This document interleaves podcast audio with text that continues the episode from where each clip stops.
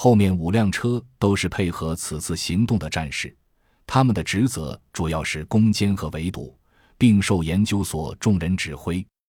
到了高速口，本来应该上高速才能直奔 XN 市，甄孝阳却突然下令更改计划，强攻红谷区保护散居点。所有人都很吃惊，这样在行动中两次更改目标的做法极为罕见。难道？但训练有素的众人迅速执行了这个命令，车队一掉头，向着红谷区开去。甄小阳透过后视镜看着后面诸人，V 零零二恰好通过后视镜在看着他，二人相视一笑，一个眼神交流，彼此心领神会，都装作漫不经心的回头观望。所有人神色如常，倒是看不出什么异动。不过，仅两人可以听到的私信频道里。后一辆车上的电子监控兵汇报，刚才二人所在的车里发出了一道紧急预警的信号，不过被拦截了。真的在这些人里，目的地要到了。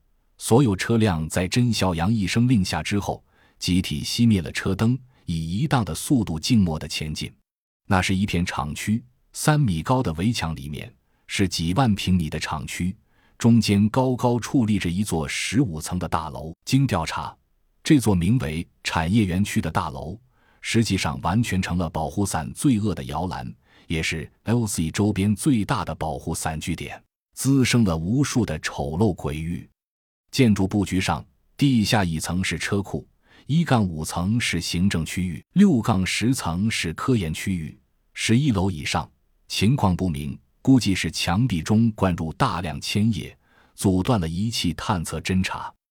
进攻方案提前已经预设完毕，地面组，也就是这几辆运兵车的人员，将从底层开始进攻；另有一组机降兵力将从楼顶向下攻击，前后夹击，务求一举捣毁这个保护伞的窝点。不知为什么，对未知的十一杠十五楼，甄孝阳总觉得心有戚戚，总觉得哪里隐藏着什么东西。如果真是如此，那么派去激将的人员一瞬间心有不忍，但是总好过自己去做探路师，不是吗？更何况，也许只是自己多虑吧。希望如此。到了院门外三百米的移动公司营业厅前，远远地望着目标大楼的灯光，灯火通明的十层以下和沉浸于黑暗的十一层以上形成强烈的反差。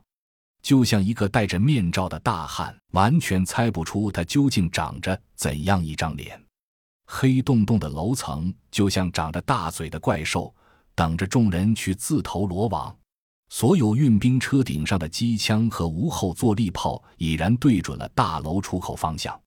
每辆车上预定留下三个人防守，其余人都将跟随着研究所诸人，准备向目标建筑前进。